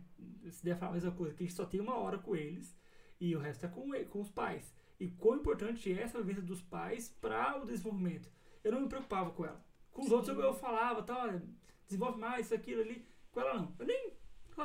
Ela vai mandar foto pra mim. Ela mandava no WhatsApp. ah, foto, vídeo dele fazendo tal. E eu reforçando positivo. Pô, bacana, legal, continua, né? Sim. Então eu nem me preocupava. É, vai, vai desenvolver. Ela vai embora. E era bem legal. É incrível. E uma, é, é incrível quando, quando a, O pai tá empenhado, o pai né? tá empenhado, assim, é, é óbvio, né? É, talvez a gente, eu não sei o nível de suporte que o seu paciente precisava, mas é, talvez seja muito mais fácil a gente ver isso em, em níveis mais, né? Nível 1. Eu acho que ele nível tava dois. no nível 2. Porque ele verbalizava já algumas coisas. Ele tinha dois, três anos na É época. uma coisa que eu sinto diferença. Quando o paciente. Eu sei, eu sei, gente, que não se usa mais esse termo leve, moderado e severo, Uhum. tá? Mas eu vou usar o termo leve no sentido de, de demandas, tá? Uhum. Então, é, é óbvio que quando a, quando a criança ela vem com demandas mais leves, é muito mais. É, não, não, não tô falando que não deve ser difícil do mesmo jeito. Os pais com certeza passam pelo luto ali do diagnóstico do mesmo Com certeza, jeito. igual. Porque, querendo ou não, você tem que desconstruir toda aquela, aquela criança que, Que você, você criou, né? idealizou, tem que ser desconstruída. Porque ali agora vai ser um novo é, futuro, você vai saber que ela vai ter algumas limitações e que você vai intervir, né, com ajuda profissional e a gente vai trabalhar para o melhor desempenho e, né, Deus abençoe para que realmente dê certo, que ele, mas vai, alguns momentos vai ter momentos em que, que, que o diagnóstico vai bater. Uhum. E, enfim, mas enfim. Mas talvez pra gente sentir isso é, em crianças mais com demandas mais leves, seja mais fácil. Acho que o mais difícil mesmo é quando as demandas são muito graves, sabe? Quando Uhum. o paciente é o não verbal, Sim. é o que se desorganiza muito, é o que, tipo, é muito rígido. Com muito mais estereotipias. muito. É nem estereotipia, mas rígido de comportamento, é, é agressivo. E aí a gente vê um desgaste nesses pais. E aí uma das fazendo um link, como você pode ajudar? E aí eu vou levar pra você. É, faça acompanhamento psicoterapêutico também. Sim. Porque você, é, como pai, precisa também. Sim. Porque é isso, eu vejo muitas vezes, porque a gente, a gente, pai e mãe, tende a se doar tanto pro filho que a gente anula a gente mesmo, né? Uhum. Você, você vive ali, e, e às vezes quando seu filho é muito comprometido nesse sentido, você acaba vivendo a vida dele. É verdade. E aí você faz o cuidar dele ser a sua função total de vida. E não tô falando que isso é um problema, você tem que cuidar do seu filho mesmo. Mas você precisa estar bem emocionalmente. Tem que estar bem pra ele estar Você bem. precisa estar bem para ele estar bem. E aí, talvez, a, o psicólogo, o profissional, vai te ajudar nesse processo. Sim. De saber até onde você está ajudando, até onde você está limitando. Exato. Né? Exatamente. Porque eu, como TO, eu vou olhar o desempenho ocupacional. Eu vou falar, não, ele pode fazer isso, mãe. Pode deixar ele fazer. Incentiva ele fazer. Mas o, a, a- você se policiar para não fazer isso em outras coisas, é o psicólogo que vai te ajudar. Exato. Você ter essa, esse filtro de. Esse filtro, né? de- É, a Isso. Gleice, a Gleice, não sei se você assistiu Uhum. o podcast, mas a Gleice, ela é autista, eu vi. tem o filho autista, e ela atende pais de filhos autistas. Então, por exemplo, essa seria a melhor pessoa pra- é, Exatamente. para o pai que tem um filho autista Uhum. É, passar com ela. Por quê? Porque ela tem total. Ela é autista, ela entende do rolê, né? Total. ela entende do rolê, ela tem um filho que é autista. Então, ela, assim, eu tô fazendo até o jabá aqui pra ela, mas ela seria a pessoa ideal para um pai de filho autista passar pra entender tudo isso, porque propriedade acho que ela tem de sobra, né? Não só propriedade, eu acho que é uma Vivência, né? motivação. Sim. Porque às vezes o pai que tem um TEA nível 1, nossa, ele tá totalmente desestruturado, porque ninguém quer ter um diagnóstico do seu filho de TEA, mas Uhum. acontece. E às vezes ele vai ficar pensando, porque ele vai ver o, ah, o TEA nível esse aqui fala, mas aquele outro ali fala também, Fica mas é comparando. Fica comparando, ah, mas aquele ali também é nível 1, mas é igual o, o garoto do The Good Doctor, sabe? Tipo assim, um exemplo. Sim, Vai sim. ficar pensando que o filho dele vai ser robótico, enfim.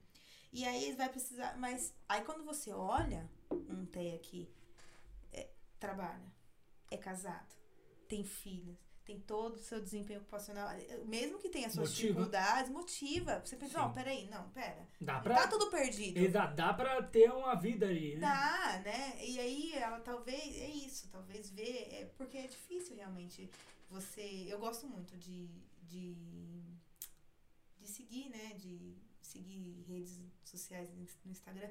Como eu tô nesse mundo aí, eu gosto TEA, eu gosto muito de ver os. Pessoas que são, que têm diagnóstico recente, depois de Sim, adulto. ela tem. É, então. Ela teve no ano passado. E eu gosto muito porque, como são pessoas que conseguem verbalizar todas as questões de sentimento, que sentiram, o, ah, o porquê que eu fazia tal coisa, Como é foi, né? sensacional, Uhum. porque eu penso, meu, mas o meu paciente que não fala, talvez ele possa sentir isso também, cara. E ele não Exatamente. consegue falar, imagina o nível de angústia, sabe? Aí, ah, eu fazia isso, eu tinha. Eu sigo uma que ela fala que quando ela era pequena, o pessoal falava que ela era muito vaidosa. Porque ela ficava se olhando no espelho a todo momento. Uhum. E mal sabiam eles que ela ficava treinando expressão facial. Pra ver se era condizente com o contexto que ela estava vivendo no momento. Então ela fazia, ela treinava expressões de feliz, expressões de triste, porque ela tinha o tal do masking, né? Que é Sim. muito característico em mulheres. A gente, né? A gente, né? Mulher é uma coisa de doido. Essa capacidade de se adaptar. Então ela ficava olhando como as outras meninas se comportavam pra ela fazer igual. Sim. E aí ela era Olha o esforço se- que ela Olha o tinha. esforço. Então eu gosto muito de ver. Mas eu não tenho essa propriedade pra falar, "Ah, não sou teia. Mas é incrível ver o como a- as pessoas vão falando sobre isso. E são coisas que você não para pra pensar. Você Exato. não para pra pensar como que deve ser difícil, por exemplo, para uma pessoa que tem deficiência tátil se relacionar intimamente com o esposo. Exato. A Gleice citou isso. Estou aqui fazendo o jabá dela o tempo inteiro, mas é porque ela Ah, falou. mas é porque é incrível. A gente tá falando sobre isso. Ela falou de né? várias situações em que ela é, ela passava por alguns, algumas situações que ela não entendia e hoje ela entende, poxa, eu fazia isso por causa disso. Eu fazia isso porque eu tinha. é que Eu não vou lembrar do que ela falava, né? Não vou lembrar agora o podcast inteiro. Mas ela lembrava é, que tinha alguns comportamentos que eram derivados, que eram pertinentes ao. Tipo, ah, por isso que eu fazia. Ela não entendia por quê. E ela foi Sim. ter o diagnóstico no ano passado, ano retrasado, eu acho. Sim, e é uma coisa que os que têm o diagnóstico assim depois de adulto fala que é um, meio que um alívio. É, é isso que ela fala também. Porque é, Porque ela consegue entender que ela consegue tinha autismo. entender, não Que fica não se é culpando, falando, nossa, eu sou muito problemática, É, não sei o exato. quê. É isso, sabe? Ela coloca, ela coloca assim, como um alívio. Tipo, poxa, agora eu sei o que é. Isso. Não que você vai usar com aquilo como, Como muleta, falar, ai gente, eu sou autista, maneira aí o soco que eu te dei. Não é isso, Não, exato. Não é isso. Mas o que eu quero dizer é que é, é essa culpa de tipo, não, por que, que eu faço isso? Não sei, cara. Uhum. É mais forte que eu. Talvez agora ela, a- Sim. né, É, ela cita saiba. Ela coloca exatamente isso. Tipo, agora eu sei porque eu tenho alguns tipos de comportamento. Perfeito, né? Exatamente. Traz uma alívio e consegue trabalhar isso melhor. Sim, eu acho, eu, eu acho incrível, assim, ver. E é motivador, sabe? Eu tenho uma outra que eu sigo também, que é o hiperfoco dela é Harry Potter, é essas coisas de, de. é, Acho que é mangá, enfim. E ela é. Eu aprendo muito né, nessas coisas. Eu não sabia que eles podiam flutuar de, no sentido de níveis de suporte. Que eles poderiam hoje ser nível 1, amanhã... Também não sabia. Pra Pois mim é é. novidade. Contei. Pois é, não sabia. É, então, tem uma que eu, que eu sigo, ela chama. eu fazer, não sei se posso fazer isso, mas vou falar o nome do Instagram dela, chamar professora autista. Pode ser. Ela é professora. Vou chamar ela aqui. Né? Chama, seria sensacional. Ela é, ela é uma professora de, se não me engano, de japonês. Mas vamos lá. Ela é TEA, parece que ela tem transtorno do processamento sensorial, que atualmente a gente chama como disfunção de integração sensorial. Uhum. É, ela tem dislexia e seletividade alimentar. É um combo de sucesso, assim. Uhum. E ela, ela falou que atualmente ela não dá conta, ela é casada, ela não dá conta de trabalhar no CLT. Sim. Porque a, ela falou que a carga horária de 8 horas para ela é muito, Muito, difícil, lógico. exige muito da questão social, é um cansaço tão mental para ela, que ela fala assim, é, eu posso conseguir trabalhar, tipo, uma semana, ou tipo, a- e depois ficar uma semana de cama, sem conseguir levantar da cama, de tão exaustão mental que Uhum. ela. Porque é tanto esforço que ela faz. Sim. É, e aí ela fala, eu não consigo me adequar, né? Porque a empresa não vai querer contratar uma pessoa que vai ficar indo, né? Tipo, faltando toda hora por questões de, exaus- de exaustão Uhum. emocional.